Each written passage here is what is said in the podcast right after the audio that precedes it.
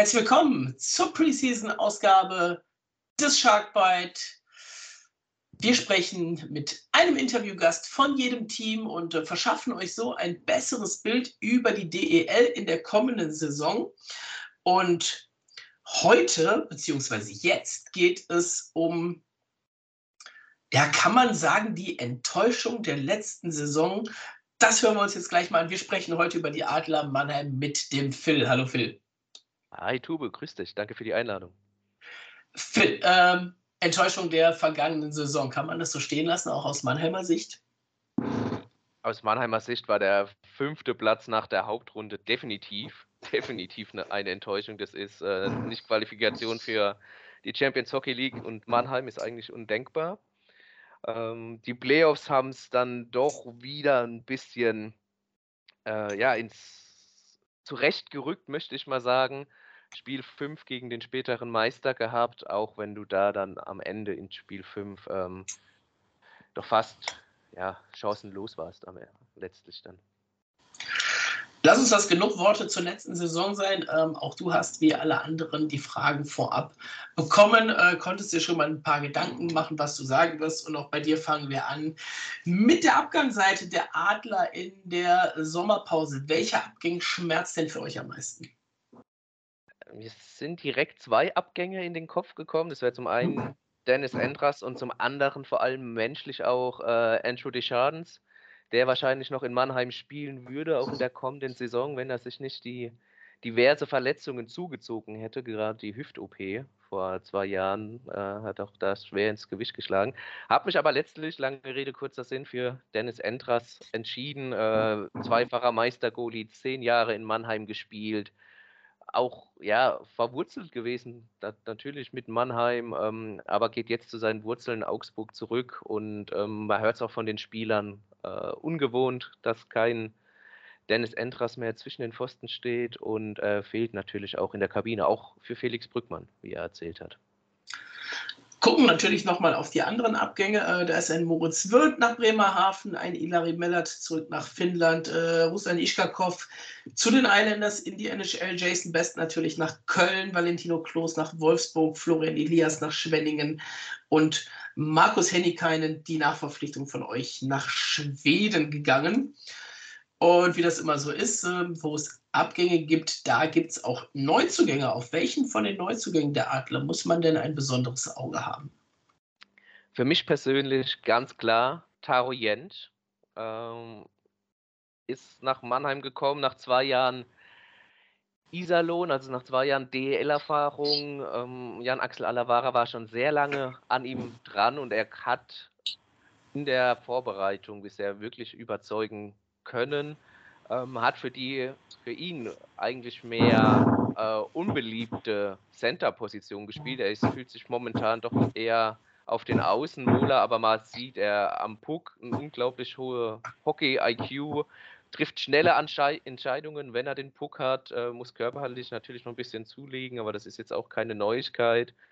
Ähm, ja, hat eine beeindruckende Vita auch schon in seinen jungen Jahren, hat ja viel Auslandserfahrung gesammelt mit äh, Salzburg und dann auch in der QMJHL, in der, bei den Sherbrooke Phoenix, wo ein gewisser Stéphane Julien, die Älteren unter den äh, Kölner Fans werden ihn trainiert hat und auch mal über ihn gesagt hat, äh, dass er vielleicht seinen Weg in die NHL machen wird. Wenn nicht, wird er ein sehr, sehr guter DEL-Spieler und meiner Meinung nach ist er da auf dem besten Wege und wird bei den Adlern dann äh, die nächsten Schritte dazu auch machen in der kommenden Saison.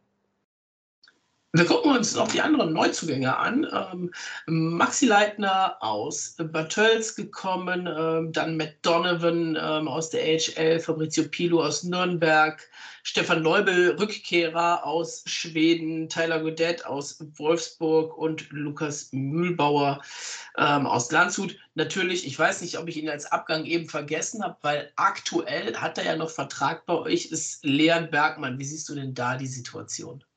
Ja, das stimmt. Er hat noch Vertrag. Stand jetzt hörst du von allen Seiten, dass er zum 27. Dezember wieder zurückkommen soll, wie es vereinbart ist. Äh, liest aber hier und da auch erstmal, es ist vorerst nur bis zum 27. Dezember. Ähm, eine verzwickte Situation, ehrlich gesagt. Ich glaube, er wird wieder für Mannheim auflaufen, aber ob er über die Saison hinaus dann noch ein Adler sein wird, ist zum jetzigen Zeitpunkt doch höchst fraglich. Wie siehst du denn generell die Offseason-Aktivitäten der Adler? Also, ne, klar, äh, der, der Trainerwechsel wurde, wurde vorgezogen, äh, Pavel Groß auf Stewart. Stewart bleibt jetzt Trainer bei euch. Ähm, Im Tor, du hast es gesagt, Endras geht, wurde vielleicht nicht adäquat ersetzt. Viele Verteidiger, wo man letztes Jahr hörte, dass sie vielleicht gehen wollen oder sollen, äh, sind dann doch geblieben. Und im Prinzip gab es auf den, auf den, äh, auf den Positionen im, im Top-Roster ja nur eine Veränderung Matt Donovan gegen Ilari Mellert. Ist das so eine Offseason, wie sie die Adler sich gewünscht haben? Das ist eine gute Frage. Es ist auf jeden Fall die Offseason, die sie letztlich bekommen haben. Ähm, du hast ganz viele äh, Spieler für die kommende Saison, deren Verträge auslaufen. Also das ist schon ein Stück weit äh, dahin gesteuert, würde ich mal sagen, dass du ähm, nach der kommenden Saison den, eine, einen Umbruch erleben wirst. Mhm es, die Adler sehen das diese Saison dennoch nicht als, als Übergangssaison an. Äh, sie sagen, wir haben einen starken Kater, einen Kader äh, auf, dem, auf dem Papier und auch auf dem Eis. Und der soll es jetzt auch zeigen, äh, was er kann. Ähm, es hat trotzdem dennoch überrascht, dass es jetzt so wenige Veränderungen gab tatsächlich mal während der Saison hat man da deutlich mehr gehört. Wie du ja schon richtig gesagt hast, auch auf der Trainerposition wurde schnell beschlossen, äh, mit Bill Stewart weiterzumachen und seinen namhaften Co-Trainern äh, Marcel Gottsch und Jochen Hecht, die dann auch nochmal die Chance bekommen, sich zu beweisen. Und auch die jungen Willen sollen sich in dieser Saison ein bisschen äh, beweisen. Du hast Fabrizio Pilo angesprochen in der Verteidigung, der nach der Laie nach Nürnberg zurück ist und jetzt auch in der Vorbereitung schon viel Eiszeit bekommen hat, jetzt gerade am Sonntag, äh, am Samstag gegen äh, Nitra in, beim österreichischen Turnier äh, viel Überzahl gespielt hat und da durchaus äh, ja, das Vertrauen zurückzahlen konnte. Auch ein Arkadis Jambor in der Verteidigung, ein Luca Tosto oder ein, ein Simon Thiel im Sturm, also un, unabhängig von, von Taro Jentsch, äh, den du da hast. Also die Adler sagen auch erstmal, wir setzen auf die Jungen, die sollen sich zeigen. Ähm, es könnte eine Saison der Jungen werden, zumindest mal zu Beginn der Saison und äh, vorübergehend, würde ich es mal vorsichtig ausdrücken. Und ansonsten noch vielleicht mal kurz über die, über die Bande geblickt, sind die Adler nach zwei Jahren Corona doch auch sehr bemüht, den Kontakt zu den eigenen Fans äh, wiederherzustellen, ähm, sowohl zu den Fans als auch äh, zu den Sponsoren, die, die Lücke zu schließen, die da naturgemäß entstanden ist und haben jetzt auch schon dieser Vorbereitung die ein oder andere Autogrammstunde vielleicht mehr gemacht, als es ja auch vor Corona der Fall war. Und das heißt auch im Sommer viel los bei den Adlern. Äh, wie das Ganze sich dann, sich dann ergibt, werden wir sehen. Wie hast du denn die Vorbereitung gesehen? Du hast ja gerade schon so ein paar Spiele angesprochen. Ähm, ihr habt ja auch gegen Köln gespielt und verloren ähm, in der Vorbereitung, äh, muss man ja dazu sagen. Aber du hast ja bestimmt auch ein bisschen was mehr vielleicht davon gesehen. Ja, ich war in äh, der Schweiz mit dabei, als sie gegen Langnau und den EV Zug gespielt haben. Das waren nach Frankfurt. Frankfurt war das erste Testspiel in der, ja, in der Sauna am Bornheimer Hang. Ähm, das, das war ordentlich, hast du gemerkt. Äh, du kommst natürlich mit ordentlich Druck auf den Kessel nach Frankfurt. Äh, die Halle war gut gefüllt. Äh, beide Mannschaften wollten ge gewinnen. Frankfurt führt nach 5, 6 Minuten schon 2-0. Also hatten die Adler schon eine Aufgabe vor sich, haben sie die dann ja auch letztlich durch die individuelle Klasse gelöst. Langnau war dann ein, ein Spiel, was äh, tatsächlich sehr schnell war, hin und her ging Alexandre Grenier bei Langnau, äh, ehemaliger Iserlohn-Spieler, hat da klar herausgestochen. Letztlich haben die Adler sich aber dann noch mit 4-3 durchgesetzt. Ähm, EV Zug war auch ein Spiel, viel läuferisch. Das gemerkt, Zug ist doch eine Mannschaft äh, in Europa, die da ganz oben mit anzusiedeln sind. Ähm, viel Puckbesitz gehabt, haben sich in alle Richtungen auf dem Eis, also nicht nur nach vorne und nach hinten, sondern auch nach links und nach rechts bewegt. Es war ein guter Gradmesser. Das, das Spiel haben sie da dennoch 2-1 verloren, aber auch verdient 2-1 verloren, die Adler. Aber wie gesagt, dennoch ein guter Test. Spiel in Köln war so mit das Spiel, äh, bei dem sich alle einig waren, dass das überhaupt nichts war. Äh, das Wort Schlaftablett ist auch mehr als einmal äh, gefallen zu, zu, diesem, zu dieser Begegnung, was auch ja, was alle Bereiche anging. Ähm, auch für Coach Stewart das Spiel, was, ja, was gar nicht ging. Äh, und jetzt hat man in Österreich gegen Graz und ähm, dann eben Haka Nitra aus der Slowakei jetzt nochmal zwei Siege eingefahren. Ähm, Jungs, die Spieler der Adler auf dem Eis haben sich so ein bisschen mit dem Köln-Spiel ausgenommen von ja, Partie zu Partie gesteigert. War alles, war okay, war solide. Äh, gibt sicherlich ähm, noch viel Verbesserungspotenzial, der Luft nach oben, gerade im Powerplay. Die eigene Überzahl steht ganz gut, aber ähm, ja, soweit zum, zum Sportlichen. Und die, die Jungen haben viel Eiszeit bekommen und durften sich da auch jetzt schon mal zeigen, wie schon bereits angesprochen. Ja, dann sind wir mal gespannt, was wir von den Adlern in der Saison erwarten können. Von dir erwarte ich jetzt, Phil, äh, die drei Thesen zum eigenen Verein. Mhm. Ja, die erste These, ich habe es eben schon kurz angesprochen, die Überzahl läuft schon sehr, sehr gut. Äh, deswegen würde ich auch sagen, die Adler stellen auch nach der Hauptrunde die beste Überzahl der Liga. Allerdings ähm, werden sie nach der Hauptrunde nicht Erster werden und sie ziehen bis die Playoffs beginnen, noch ihre zehnte Ausländerstelle, also Nummer 9 und 10. Bisher haben sie erst acht vergeben. Das wären so meine drei Thesen vorweg gesagt oder jetzt was danach geschoben, besser gesagt. Bin jetzt nicht der große Thesenaufsteller, wie noch vielleicht mehr. Aber trotzdem bin ich gespannt, äh, was du denn zu den drei Thesen zum Rest der Liga dir so überlegt hast. Ja, äh, Bietigheim gewinnt zusammen mit der OVA Time nur maximal zwölf Spiele in der kommenden Saison. Tom Rowe wird die Ice Tigers, obwohl sie durchgängig nur mit fünf Verteidiger und neun Stürmer spielen, trotzdem vor dem Abstieg bewahren. Und München wird Hauptrunden Erster und kommt ins Finale der Champions Hockey League, wird aber dennoch ohne Titel die Saison beenden. Die Pfeile, ganz klar. Äh, an, den, an, an die Isar, äh, zu den Kollegen von Packmas. Äh, vielleicht gehen die da beim nächsten Mal ja für euch nochmal drauf ein. Gerne. Ja, jetzt haben wir viel über die Adler gesprochen. Äh, kommen wir natürlich äh, als Haie-Podcast wie immer natürlich auch ein bisschen zu den Haien. Wie schätzt ihr denn die Haie ein? Deutlich verstärkt. Ähm, ich habe es mal so im ersten Affekt genannt. Jetzt bekommt euer Moritz Müller die Mannschaft, die er in Iserlohn vor ein paar Jahren kritisiert hat. Sehr viele Doppelflacken auf dem Eis äh, in dieser Saison in Köln. Allerdings, wie gesagt, qualitativ deutlich besser als in den vergangenen Jahren. Das hat man so angekündigt. Man hat investiert.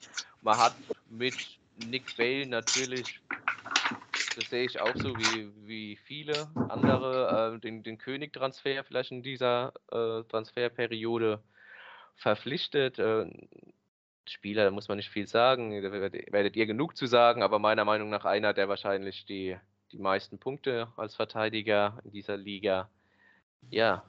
Ich weiß gar nicht, ob das, ob, das, ob das ein Geheimnis ist oder ob das eher so ein, so ein offenes Ding ist. Äh, den wolltet ihr ja auch haben. Äh, ja, witzigerweise war halt kein Platz mehr, ne? Muss man vielleicht auch mehr oder minder dazu sagen, ne? Äh, oder beziehungsweise äh, Nick Balen hat sich dann auch letztlich für die Kölner ja. entschieden, aus, aus welchen Gründen dann auch. Immer, das, das muss er ja dann sagen, das müsst ihr dann herausfinden. Aber man hatte mit Matt Donovan natürlich auch schon einen Spieler fürs, fürs Powerplay verpflichtet, dann ähm, die Adler. Ähm, ja, ansonsten äh, sehe ich die Kölner ganz, ganz klar in den Playoffs äh, als Playoff-Kandidaten unter den Top 6 auf jeden Fall äh, in der kommenden Saison. Äh, was Probleme bereiten könnte, ist tatsächlich auch die Torhüterposition. Oleg Schilin muss jetzt zeigen, ob er in Köln liefern kann. Mirko Pankowski, man kennt ihn gut aus Mannheim, äh, lange Jungadler gewesen, auch bei den Mannheimern das ein oder andere Profispiel gemacht, ein, ein Torwart mit super Reflex, mit super Potenzial.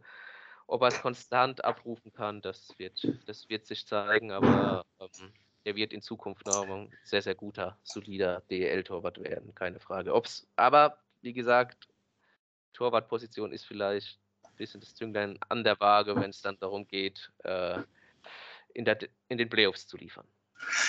Ja, da sind wir natürlich äh, aus Kölner Seite auch sehr gespannt drauf. Äh, hast du recht, haben wir natürlich auch schon viel darüber geredet ähm, und werden wir natürlich die Saison auch machen. Wir treffen uns, wie alle anderen Teams, äh, treffen auch wir uns viermal die Saison. Einmal davon Open Air, ne, Anfang Dezember in Köln, davor am 4.11. Ähm, die Partie in Köln und die beiden Spiele in Mannheim dann im Januar und im Februar. Wie viele Spiele von den vier Hauptrundenpartien gewinnen die Adler gegen die Haie? Als alter Diplomat äh, werden das letztlich das schön 2-2 getrennt. Aber dann frage ich jetzt, ist der Mannheimer Sieg Open Air dabei oder nicht? Dadurch, dass Köln doch so viele Open-Air-Spiele dann doch äh, austrägt in, in der Saison, äh, was bei den Mannheimer Fans zumindest äh, gar nicht so gut ankam, weil es so ein bisschen das eigentliche Duell, das ja schon vor zwei Jahren ausgetragen werden sollte, abwertet, äh, sage ich, dass die Kölner das, dieses Open-Air-Duell dann für sich gewinnen. Wunderbar. Dann, Phil, an der Stelle schon mal vielen Dank. Und äh, wie alle anderen darfst du natürlich jetzt auch ein bisschen Werbung machen. Wo kann man dich lesen, hören? Ähm, hau mal raus. Ja, danke erstmal auch dir. Ähm, hören kann man mich natürlich bei Eiszeit FM. Ähm, sind da zu erreichen unter Eiszeit-FM. Ihr könnt uns bei Twitter, Facebook, Instagram ähm, folgen und äh, ja, teilweise lesen tatsächlich. Ähm, komme mit meinem Kollegen Sven Metzger regelmäßig, unregelmäßig raus. Äh, werden jetzt auch noch eine eigene Vorschau zu den Adlern natürlich raushauen, bevor der äh, Puck fällt in der neuen DL-Saison. Und äh, ja, richtig lesen kann man mich dann beim Mannheimer Morgen. Ähm, da bin ich beim als Sportredakteur tätig. Und kümmere mich da hauptsächlich um die Adler Mannheim. Logischerweise. Sonst hätte ich dich vielleicht gar nicht eingeladen, wer weiß. wer weiß das. Phil, ich danke dir für deine Einschätzung zu den Adlern und schauen wir mal, wo die Reise in der Saison hingeht. Äh, auch an dich viel Erfolg für die neue Saison, außer bei vier Spielen erstmal. Gleichfalls, das danke für das gleiche für euch. Danke dir. Ciao. Bis dann, ciao, ciao.